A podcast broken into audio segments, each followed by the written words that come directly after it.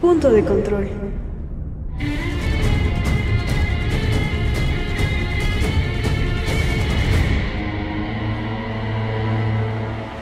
Hola, buenos días, buenas tardes o buenas noches. Esto es Punto de Control, un podcast kryptoniano sobre videojuegos. Como todas las semanas, yo soy un murciélago nocturno.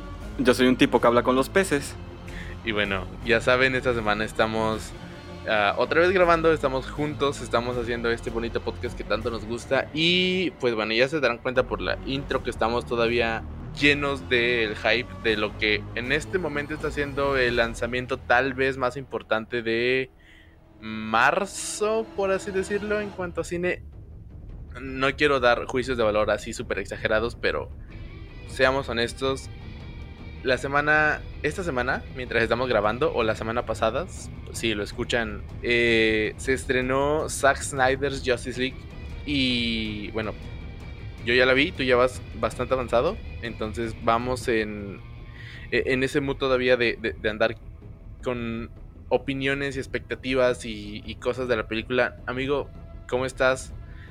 ¿Qué has jugado y qué te ha parecido la película hasta ahora? En, lo que vas, en lo que llevas, en tu porcentaje de, de visionado. Que para empezar, ya es bastante largo, porque la película dura cuatro horas, vas un poquito más avanzado, como en las tres tal vez. Así es, muchas gracias Gami. Pues aquí andamos Felipe y con tenis, eh, dándolo todo en este maravilloso podcast, el podcast más escuchado por mi tía Lucha, por cierto, que creo que en realidad es el único podcast que escucha, por eso es el más escuchado. Pero bueno, pues aquí andamos bien, eh, bastante bien. Pues mira, fíjate que ha sido una semana tranquila, buena semana, creo en términos generales, con el hype todo a tope.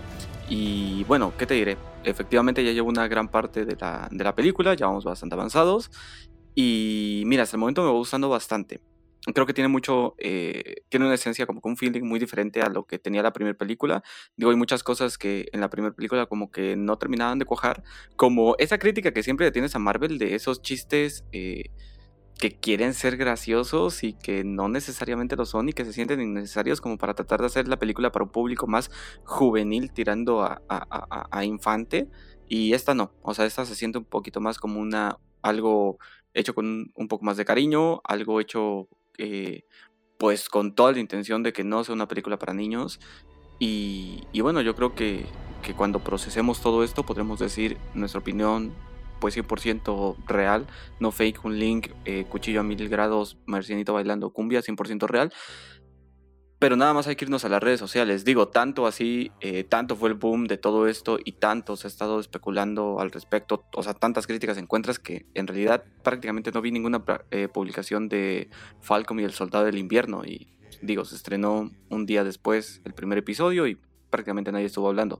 A ver, tampoco es una producción tan, tan esperada como lo fue WandaVision, pero digo, también ahí estuvo el comentario y ahí lo dejo nada más. ¿Y tú qué tal? ¿Qué tal tu semana? ¿Cómo estás? ¿Cómo te encuentras? ¿Cómo te hallas?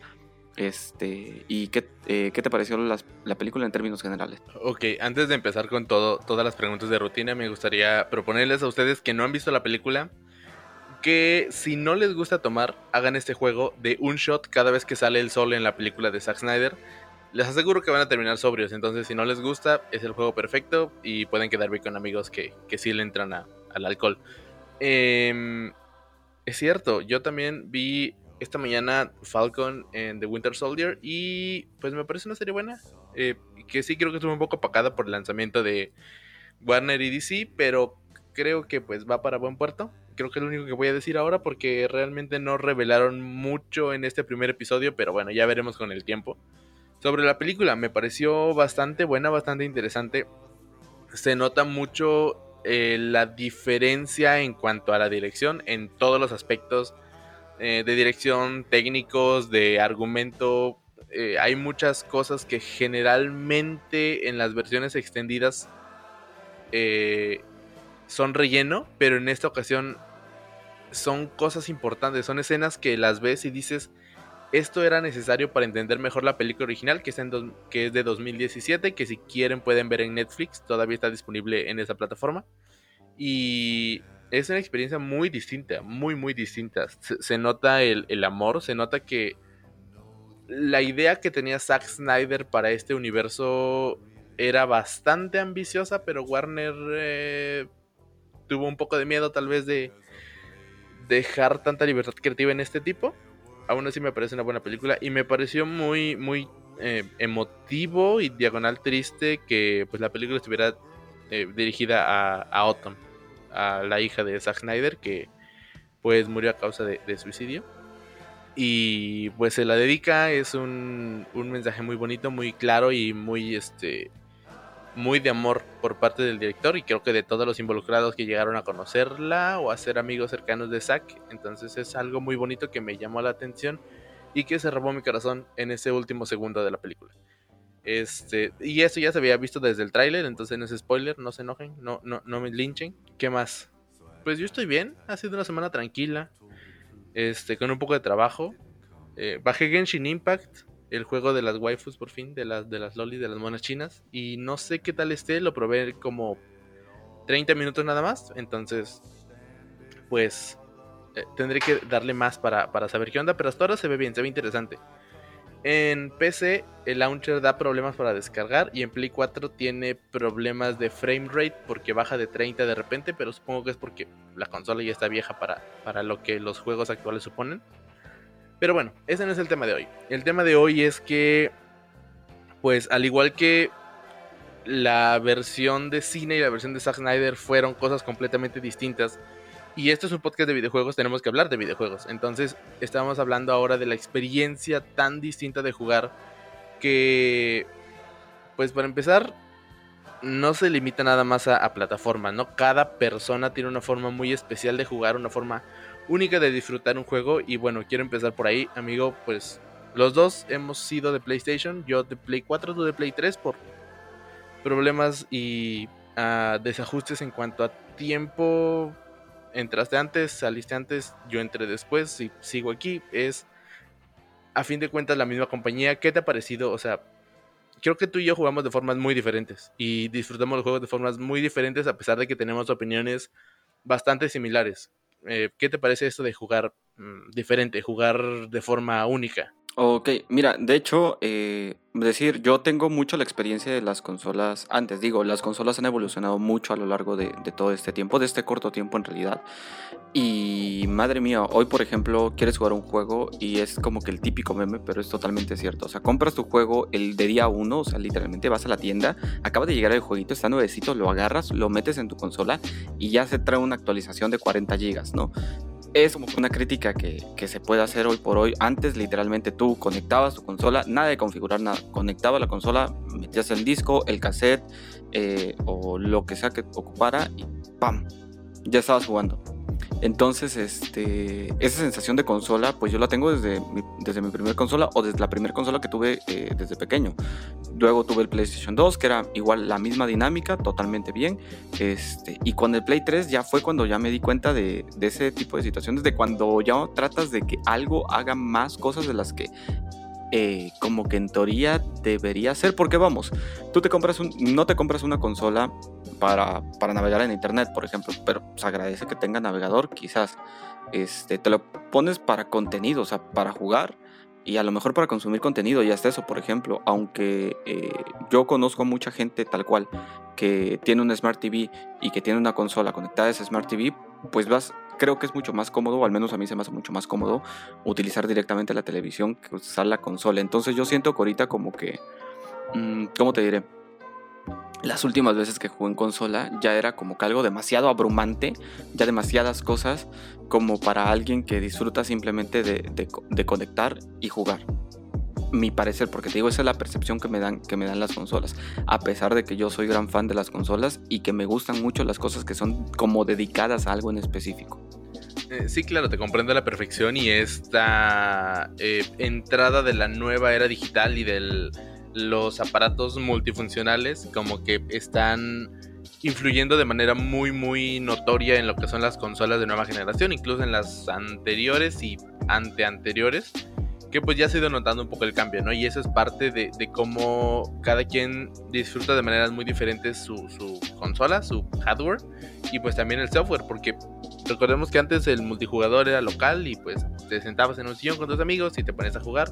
Ahora gracias al internet y a muchas otras cosas más ya puedes jugar en línea con pues, amigos, personas, con alguien en Timbuktu que se llama Noob Master 69 y pues es lo normal Y, eso nada más hablamos de consolas y de un año para otro, pero el tema principal de esta eh, plática, esta discusión, al menos el día de hoy, es que también es muy diferente jugar de consola a computadora, porque si bien las tres consolas que están actualmente y las que más importantes me parece al menos en el eh, pensamiento colectivo que es Sony, Microsoft y Nintendo, se manejan más o menos por las mismas reglas, por los mismos estándares en cuanto a controles para empezar, que pues son cuatro botones y tienen dos joysticks y tienen los, este, los triggers atrás, alguno que otro botón específico para alguna función que solo la consola pueda hacer o solo se pueda utilizar en esta cosa, pero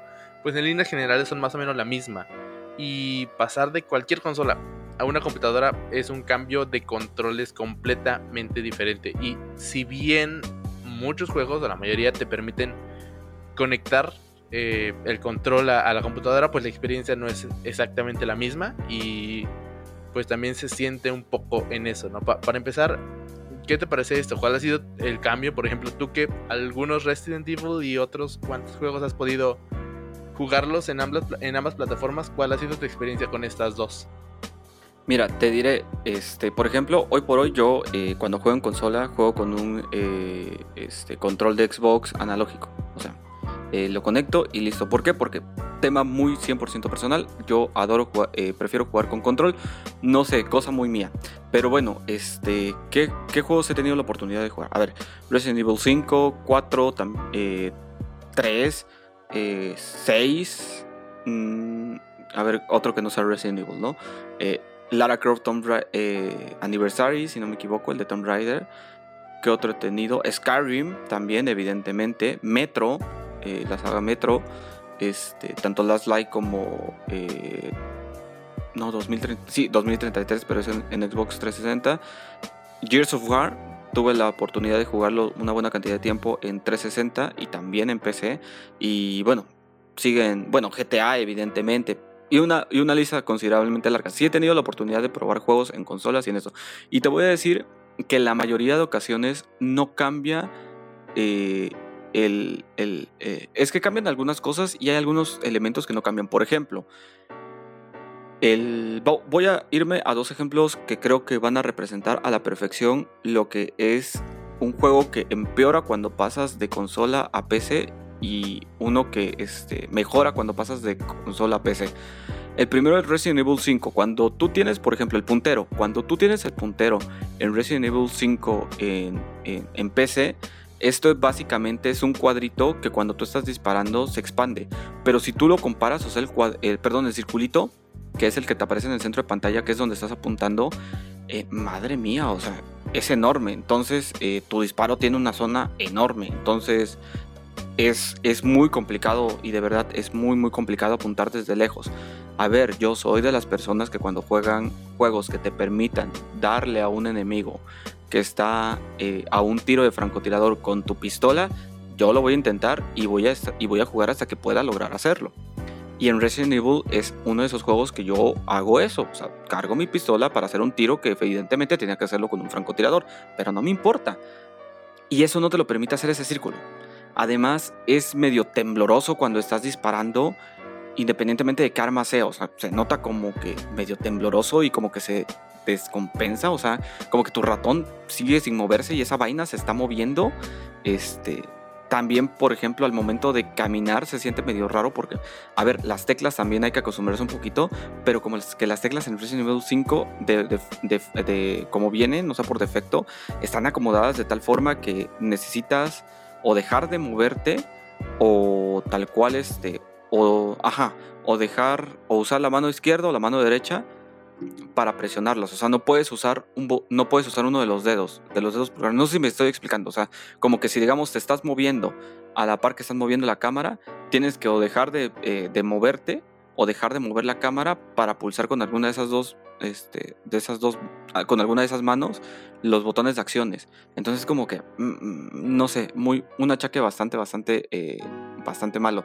Y caso contrario, cuando yo paso de Skyrim, yo estuve en Skyrim en consola y paso a la PC, uno, para empezar, me encuentro con la consola de comandos. Que, madre mía, la consola de comandos abre un gran mundo de posibilidades para los jugadores, sobre todo porque, digo, puedes hacer prácticamente cualquier cosa y sí hay momentos en los cuales tengo una partida, de hecho, que es como que eh, la de los loles, donde me hice una navaja que mata dragones con solo suspirar, eh, tengo pociones estúpidamente altas, tengo un anillo que hace que se regenere mi vida como 757 millones de veces más rápido, o sea, ese tipo de cosas.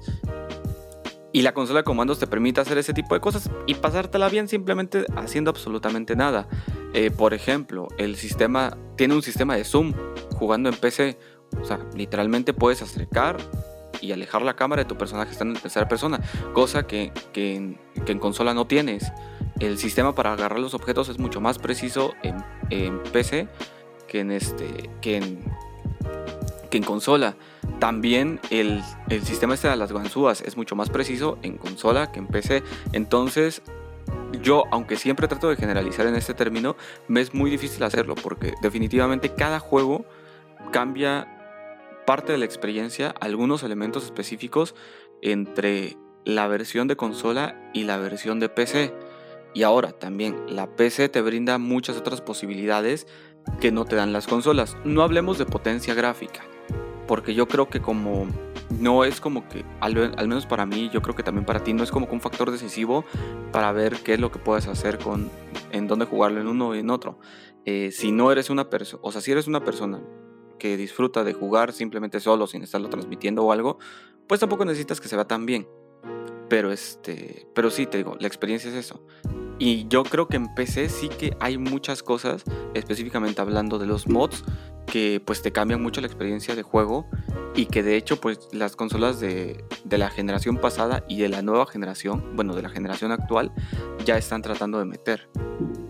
Eh, no, por supuesto, estamos hablando de una PC como sinónimo de versatilidad de todas las cuestiones que puedes agregar y modificar y editar en un juego. Y bueno, depende también de cada juego, hay unos que son más flexibles en cuanto a qué puedes cambiar y qué puedes eh, mantener tal como está. Y otros que de plano son como que muy cuadrados, que no te dejan hacer nada, pero en líneas generales creo que esta plataforma PC te permite pues moverle muchas cosas. Y sí, tal vez es un poco complicado el acostumbrarte a determinadas cosas porque ya estás acostumbrado o, mal acostumbrado a, a, un control, a cuestiones fáciles o a cuestiones simplemente más cómodas pues con el paso del tiempo se va volviendo un poco más este, normal, un poco más fácil, un poco más práctico. Eh, yo en mi experiencia creo que también podría decir que eh, es algo complicado el entrar a, PC, sobre todo si vienes de consola, eh, para jugar, pero te acostumbras con el tiempo. Es cuestión de que no te rindas y de que sigas entrándole. Y por ejemplo, para juegos de terror sí, sí este, se siente más la preocupación de, no, de no poder saber qué hacer exactamente en, en PC. Al menos a mí, me ha pasado porque tiendo a ser más torpe cuando me asusto. Y de por sí no estoy acostumbrado a estos juegos, bueno, a este tipo de controles y luego todavía me asusto. No sé qué hacer y la experiencia se siente todavía más viva, más realista. No sé si me doy a entender. Y no sé ni siquiera si alguien quiera probarlo, porque podría ser más contraproducente y tener más cuestiones negativas que positivas. Pero al menos yo me entretengo más jugando un juego de terror en PC porque me cuesta más hacer las cosas como en la vida real que si se me aparece un monstruo de dos metros que quiere eh, cortarme con un palillo, obviamente voy a hacer tonterías tratando de escapar. Este, lo he probado, por ejemplo, en juegos que he podido ver en consola y en PC. Creo que Outlast, Dead Space, este, GTA V también. Em, creo que sería todo. Celeste. Celeste pude echarle un ojo y Nier Automata. En cuanto a Nier Automata, creo que ambas experiencias me parecen buenas a su propia manera, simplemente que hay algunos problemas de optimización. Otra cosa que también puede ser un conflicto es que pues las computadoras al ser un rango tan amplio de configuraciones puede prestarse una mala optimización de los juegos porque pues tienen que amoldarse un poco a más o menos todo lo que hay en el mercado actualmente. Y en cuanto a consola te preocupas por una o dos versiones que puede ser la normal y la Pro o las series S y las series X en el caso de Xbox. Entonces como que es más fácil, bueno, no más fácil, pero ya teniendo una versión optimizada para una consola, pues es más fácil tenerla ahí de forma estable que pues sacar una a PC y que la descargue alguien que tiene una computadora de 6 mil pesos y alguien que tiene una computadora de 50 mil dólares. Es pues un poquito más complicado. Y hablando de eso, hablando de pues cuestiones de de la PC como tal, quiero hablar del costo porque creo que en esta experiencia corta, la verdad que he tenido con la computadora, es que encuentras, para empezar, formas muy baratas de crear una máquina que pueda correr juegos. Eh, y en segunda, formas muy baratas de tener juegos, porque Steam, Epic Games, este, GOG y muchas otras plataformas te dan juegos baratísimos y probablemente incomparables con, la, con el precio de consola. No sé cuál sea tu opinión sobre esto. Yo creo que si escoges bien tus cartas y sabes más o menos cómo invertir, podrías tener una experiencia mucho más barata en computadora que en consola, pero pues también puede ser una mirada muy subjetiva de una situación muy diferente para cada quien me viene muy a la mente este meme de la PC es mejor que la consola y el otro tipo le responde sí, pero tu PC es mejor que una consola. es un meme muy gracioso, pero en fin, este, a ver, es que voy, bueno, voy a comenzar a decir como que puntos a favor y en contra. Voy a agarrarme de tu comentario para comenzar a decir puntos a favor y en contra en diferentes, ¿no? Primero, eh, consola, pues sí es cierto, tienes una sola, o sea, tienes una sola máquina. O sea, no, no, no puedes escoger entre voy a recortarle en esto, voy a quitarle en esto. No, o sea, tienes que comprar el paquete completo y te cuesta y listo. Y hablando, por ejemplo, de las consolas de la generación actual, pues te cuesta, te cuesta, te cuesta.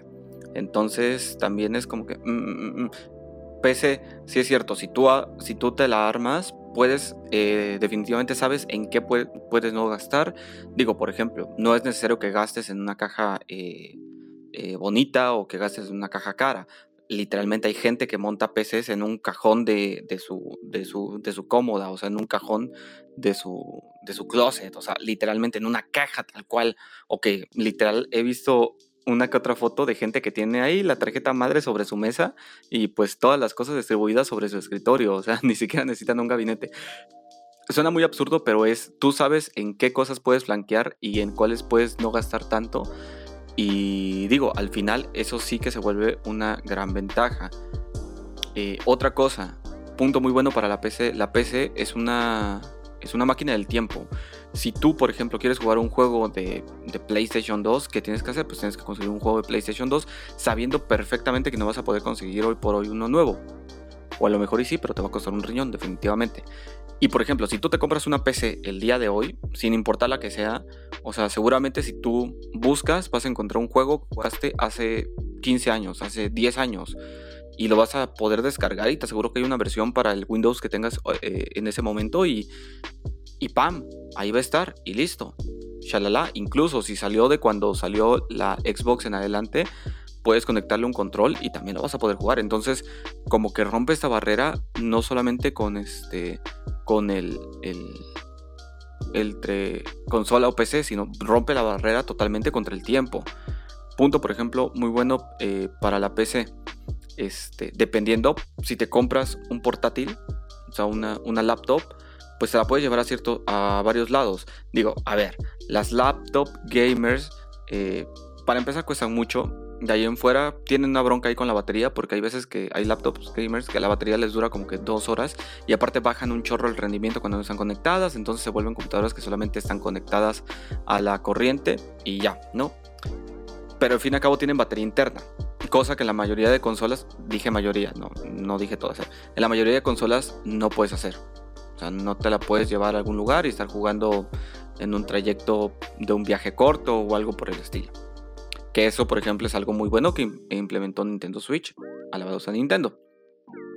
Este, ¿qué otra cosa? Ah, repito, es algo muy bueno. Si a ti te gusta mucho tener cosas específicas para las cosas, entonces la consola, pues evidentemente es para ti, porque es específicamente para eso y la vas a tener ahí en un lugar muy bonito. Si tú eres como Gamaliel y yo, que disfrutas de tener los juegos físicos y de que estén ahí empolvándose, no importa que se estén empolvando ahí, yo los quiero tener pues evidentemente te tienes que ir por una consola porque en PC vas a descargar prácticamente todo digital. Vamos, ya es muy complicado si quieres este, encontrar una PC que tenga lector de disco, entonces definitivamente no. Además las cajas de los juegos de PC no son para nada bonitas, vamos, o sea, hay ediciones especiales de, de juegos de consolas que son, cuya caja es una chulada, o sea, de verdad, una chulada. Si por ejemplo, por el contrario, y yo creo que esta es una de las grandes ventajas que tiene la PC independientemente de todo y por la cual si me dieran a escoger entre uno y otro, yo creo, o sea, si me dijeran, tienes el presupuesto, tanto presupuesto, o sea, como para comprarte una consola de, generación actual o una PC del mismo... Eh, de, con el precio equivalente. Creo que esta decisión me definitivamente por la PC y es el hecho de que es muy polivalente. O sea, no solamente la puedes ocupar para, para, este, para jugar, la puedes ocupar para, este, para hacer tus trabajos, para estudiar, para hacer tus tareas, tomar videoconferencias, o sea, para un millón de cosas. Que va a ser, si es cierto, puede que tu consola también la puedas ocupar para varias de esas cosas, pero te va a ser mucho más simple hacerlo en una PC que está mucho más pensada para ello. Y como digo, siempre tienes la opción de conectar un control y usarla con el control. Exacto, además una computadora la puedes utilizar para grabar un podcast, eh, editarlo, subirlo, como el que están escuchando en este preciso momento. Entonces, pues son opciones muy diferentes con pros y contras muy marcados y pues puede que alguno que otro se salve, pero aún así eh, están ahí. Son puntos que no pueden simplemente desaparecer. Puede que te importen más, te importen menos, pero no van a desaparecer. Y bueno, creo que llegamos a la parte en la cual hablamos de uno de las ah, grandes piedras de tropiezo en cuanto a la diferencia de esas dos. Y es que las consolas siguen al menos lo que es PlayStation, más o menos, y Nintendo todavía, creo que algo tendrá que significar que sean japonesas ambas, es que estas dos consolas de empresas japonesas siguen teniendo exclusivas. Exclusivas que pues, como su nombre lo dice, no salen en ningún otro lugar.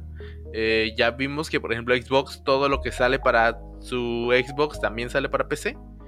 Entonces es un ecosistema un poco ah, compartido que bueno, por un lado casi todas las computadoras del mundo tienen Windows. Al menos todas las que se usan para jugar tienen Windows y pues sigue siendo propiedad de Microsoft, entonces no hay tanto problema. Pero lo que es la marca Sony y la marca Nintendo siguen guardando sus joyas. PlayStation ha empezado a soltar algunas eh, como Dead Stranding, como Horizon Zero Dawn. Y más adelante ya están hablando de que van a soltar este juego que se me olvida cómo se llama, que es de zombies que salió el año pasado este, Days Gone. O sea, tienen ya tres exclusivas de Sony en PC o en camino a PC, pero aún así la gran mayoría las siguen guardando para sí mismos. Nintendo sigue teniendo todas sus exclusivas para sí mismos y hemos visto que se han tratado de sacar emuladores y ROMs desde que el internet existe o incluso desde antes, pero Nintendo ha estado tratando de tumbarlas y de demandarlas y de eh, evitar que salgan al mercado, que estén públicas en internet. Y bueno, sí las puedes tener por ahí, pero no es algo que a Nintendo le guste mucho o que haya probado. Entonces, creo que este, este elemento también puede ser muy decisivo. Y bueno, PC también tiene sus eh, exclusivas, pero no tanto porque quiera tener un mercado cautivo, sino porque necesita los periféricos que solo una PC puede tener para poder operar de forma correcta. Un control no puede hacer muchas cosas que un mouse y un teclado sí. Y bueno, ese es el, el, punto crucial, ¿no? Que creo que se ha ido minimizando o se ha ido suavizando un poco con los emuladores de consolas de nueva generación. Por ejemplo, eh, ya tenemos un emulador de PlayStation 1, 2 y 3 y PSP. Entonces, por ejemplo, ya puedes jugar The Last of Us en un emulador en tu computadora. O ya existen algunas ROMs que son porteadas directamente desde Nintendo Wii, Wii U o Nintendo Switch. Por ejemplo, ya puedes jugar Breath of the Wild en tu computadora y pues incluso darle una mejora gráfica.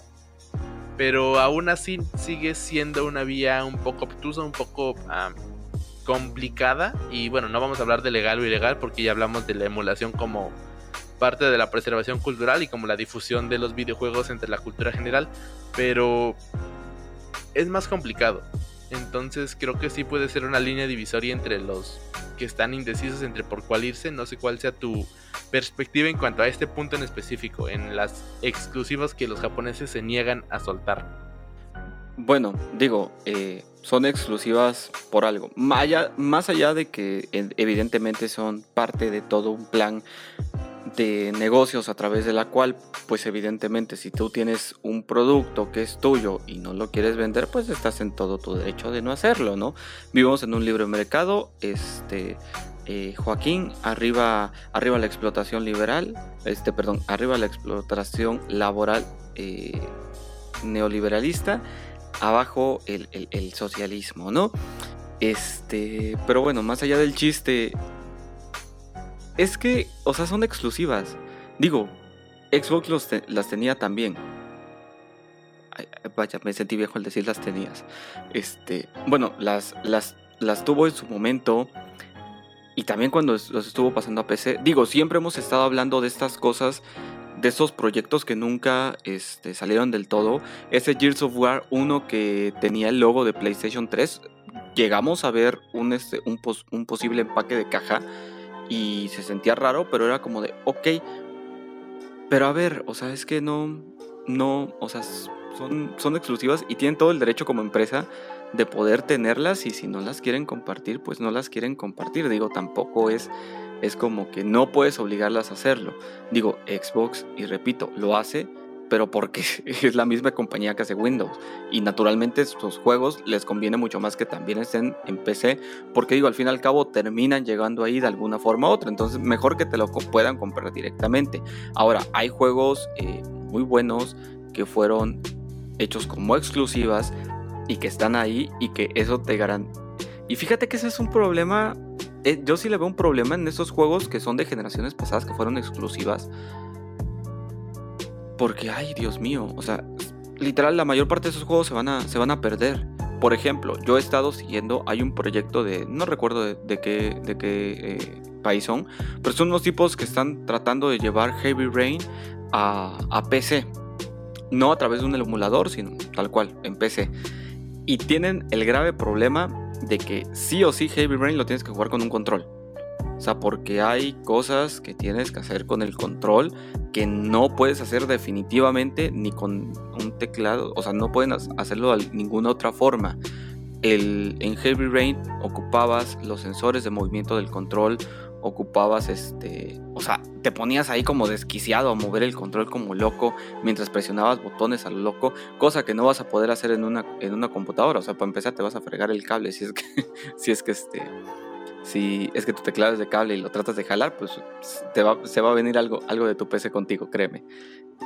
Y ese tipo de cosas que lentamente se han ido olvidando, o sea, ese tipo de joyitas que existieron en algún momento y que ahorita no están en alguna otra plataforma y que no las puedes jugar básicamente a menos de que tengas una consola de esta generación, pues sí se van a, se van a perder. Entonces eso como que también es bastante malo. Ay, ya me comencé a sentir mal. De hecho, neta, sí me siento mal por Heavy Rain de que nunca la voy a poder volver a jugar. Ben Max, abrazo. De hecho, sí, hay muchos juegos que se quedaron estancados en un software muy específico. Por ejemplo, me parece que un uno de los Final Fantasy o uno de los Metal Gear Solid que fueron eh, solo para PlayStation 3 se quedaron atrapados ahí para, para nunca más ver la luz porque tenían para poder pasarlo a otra consola o a otra otro hardware, otro software como es PC, tenían que básicamente reescribir todo el código y eso era algo que no estaban dispuestos a hacer porque era mucho dinero para pocos ingresos. Entonces hay muchas cosas que están como que ahí atrapadas y cautivas y no lo puedes este trasladar de forma tan fácil. Y bueno, también hay como que problemas legales como Nintendo que pues no sueltan tan fácil y creo que más, más allá de un problema este, económico, financiero o, o técnico, creo que es un problema de, de orgullo porque al final cuando se venden las consolas se venden a pérdida, ¿sabes? O sea, los primeros, que será? Tres o cuatro años se venden sabiendo que cada consola que vendas es una pérdida para tu empresa porque fabricarlas es más caro que el precio al que son lanzadas. Pero la recuperación se hace con los juegos, con las licencias, con los discos físicos que vas, a que vas a vender. Porque es un pequeño porcentaje, pero de cada videojuego que tienes exitoso, se venden miles o millones de copias. Y de ahí viene la ganancia. Entonces, el expandir tu mercado podría darte más ganancias todavía, pero me parece que hay muchas razones personales, o bueno, empresariales, por las cuales es algo que no se está haciendo todavía. Y al final creo que eh, tal vez no me parezca la mejor decisión, pero entiendo el por qué lo están haciendo para seguir amarrando ciertos nombres a, una marca y pues tenerla solo ahí. Hay, hay juegos que obviamente venden consolas, que obviamente no vas a poder eh, jugar en otra plataforma por X o Y razón. Ahí tenemos a todos los eh, Legend of Zelda o a todos los Super Mario que básicamente son tan buenos y, se esfuerzan tanto en hacerlos bien que convencen al usuario de comprar una. Tal vez no estabas del todo convencido o tal vez no tenía el dinero y no sé de dónde sacas, pides prestado, eh, revisas tu zapato a ver si hay un billete perdido por ahí y al final terminas comprando la consola porque quieres probar ese juego y no está en ningún otro lado. Eh, también, ¿qué será? The Last of Us, God of War, eh, ahorita la próxima entrega de Horizon me parece que son títulos que venden consolas y que si no la tienes simplemente no lo vas a poder disfrutar. Incluso muchas personas que tienen en este momento un PlayStation 4 están en un dilema de si conservarlo porque todavía va a tener vida útil varios años o pasarse a PlayStation 5 porque los juegos no van a llegar para siempre y eventualmente vas a tener que pasarte o perdértelos. Eh, y bueno, creo que eso es también parte de, la comodidad de, pues, tienes la consola más nueva y ya lo que venga lo tienes disponible.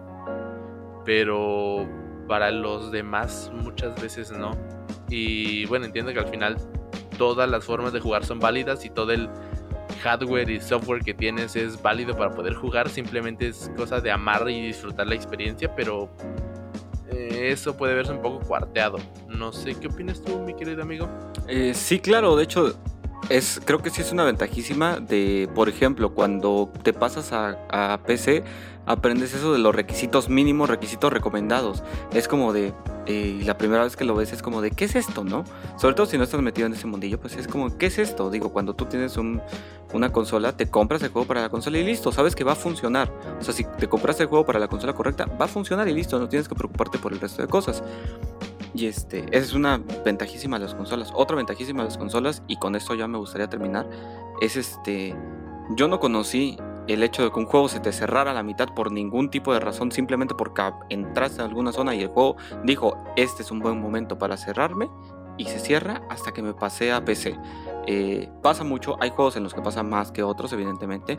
Eh, Skyrim, por ejemplo, es una máquina de cerrarse en, en PC ah, y en consola nunca me pasó, literalmente, o sea, de todas las horas que dediqué, nunca me pasó. Y no sé a qué se deba, problemas de compatibilidad. Incluso la primera vez que traté de jugar Skyrim en la consola por primera vez, este, yo eh, estaba iniciando en... Me vas a matarse. En Helgen. Estaba iniciando en Helgen y pues resulta que iba por ahí y, y justo cuando el niño dice lo de, oye papá, ¿dónde van esos hombres? Este, se cerraba. Y yo dije, a lo mejor, pues no, no sé qué pasó, lo volvió a abrir y lo volvió a hacer y lo volvió a hacer. Literalmente era una, se cerraba por una bronca de, este, de, de, de, de audio. O sea, de que algo estaba mal puesto, como que tenía una parte del volumen mal colocado y tenías que entrarte a una configuración avanzada y hacer un chorro de cosas y meter un par de códigos para que se solucionara, porque algo del audio venía mal calibrado para muchas PCs en general y y petaba el juego, o sea, no te dejaba pasar de ahí. Y es como de... Y eso no pasa en consola. Solo quiero decir eso porque le eché mucho hate ahorita a la consola, entonces como que siento que ahorita ya, ya el karma está equilibrado. Cyberpunk 2077 para consolas de generación antigua. Eh, Ghost Recon Breakpoint para PlayStation 4 y The Evil Within 2 sin actualizar para PlayStation 4 y Xbox One. Los estoy viendo. Yo sé que ustedes sí se crashean y, vale todo. También a ti, Miles Morales, que de repente te cerrabas y no te llevaba solo el juego, sino también la consola, el Play 5. Pero ese es tema para otro podcast. Entonces, volviendo a, la discusión, creo que sí, o sea, hay muchas diferencias y obviamente se siente diferente y cuesta diferente y se juega diferente, pero creo que al final lo importante es disfrutar, o sea, hay, muchas formas eh, de disfrutar de mejor manera un juego en específico, ya sea porque es más cómodo, porque es más fácil, porque te metes más en la experiencia, porque no sé qué, pero en donde puedas está bien. Digo, muchos disfrutaron eh, Resident Evil 7 eh, en realidad virtual en PlayStation 4 y está bien. Y muchos lo jugaron en calidad baja en su PC que utilizan para la universidad y también está bien. Al final creo que es algo que siempre decimos, más allá de dividirnos a partir de la plataforma en la que jugamos o a partir de los juegos que nos gustan, es una cuestión más de unirnos y ver los gustos de otras personas, eh, qué se nos puede pegar, qué de plano no nos gusta, pero todo desde un ambiente de respeto, porque ya se ha hablado mucho de que las comunidades de videojuegos son tóxicas y algunas sí lo son, o algunas personas de esas comunidades sí lo son pero creo que no debe ser lo que nos defina, sino más bien el, amor por los videojuegos y el compartir experiencias con otros y con tu yo del pasado, con tu niño interior, con tu este, adulto del futuro que se va a sentir orgulloso de lo que estás haciendo en este momento, de lo que estás jugando. Y bueno, creo que ese sería mi, comentario final. Este, amigo, muchas gracias por estar aquí, por hablar de, de este bonito tema de la diferencia entre consola y PC conmigo. Eh, dónde pueden encontrarte, dónde pueden leerte, eh, escucharte, eh, ver tus fotos, tus posts, tus links. El micrófono es tuyo. Muchas gracias Gaby. Como siempre ya saben pueden seguir mi página de Facebook, está en la descripción de este episodio, si no de todos modos pueden buscarla como Eduardo Zamudio, Zamudio con Z por favor. tiene una fotito mía en monito kawaii eh, bonito. Me encanta esa fotito. Y eh, de preferencia váyanos siguiendo porque dentro de un par de meses vamos a tener este, una colaboración en uno en mi podcast. Es que no puedo decirle principal, o sea, en el podcast donde subo las historias, el de terror más o menos, entre comillas, vamos a tener una colaboración entre Gamaliel y yo, hablando de ese podcast. Ya este, estoy terminando de prepararla. Y pues vayan a seguirlos allá para que estén súper enterados de cuando comenzamos a subir. De todos modos, saben que me pueden seguir en Instagram y en, Twitter como arroba samudio-senpai. Y otros días, como hoy, por ejemplo, que se cayó WhatsApp una buena parte del día, pues también pueden encontrarme en Telegram. Eh, ahí sí no sé cómo me puedan buscar. Está el link en la página de Facebook de todos modos. Eh, muy bien amigo, muchas gracias. Pues vayan a escucharlo, vayan a oírlo, vayan a molestarlo, déjenle comentarios, pónganle me divierta sus publicaciones para que se enoje porque le dan me divierte. Y bueno, ya saben que Punto de Control tiene una página en Facebook como Punto de Control o facebook.com diagonal punto de control podcast que estamos en Instagram como arroba punto de control podcast y en Twitter como arroba punto de control P porque Twitter no me dejó poner la palabra podcast completa, no sé por qué, me odio. Em, a mí me encuentran como Gamaluna23 en todas las redes sociales, en todas las plataformas de gaming, en PC, en PlayStation, en Xbox, en Nintendo. No, Nintendo no, porque Nintendo es raro y pone su eh, código de amigo con números todos raros, pero bueno, ya que me agreguen con ese número raro, aparezco como Gamaluna23. Este, bueno, fue para mí un placer hablar de esto. Amigo, espero que termines de ver Zack Snyder Justice League para poder chismear en lo personal y para poder hablarlo en podcast más adelante. Eh, yo, ¿qué voy a hacer? Voy a seguir jugando Genshin Impact a ver qué tal está. A ver si es tan bueno como me prometieron. Sin nada más que agregar, yo fui Gamaluna. Yo fui Dardo Zamudio. Y bueno, como ya saben y como ya es costumbre, esto fue Punto de Control. Hasta la próxima.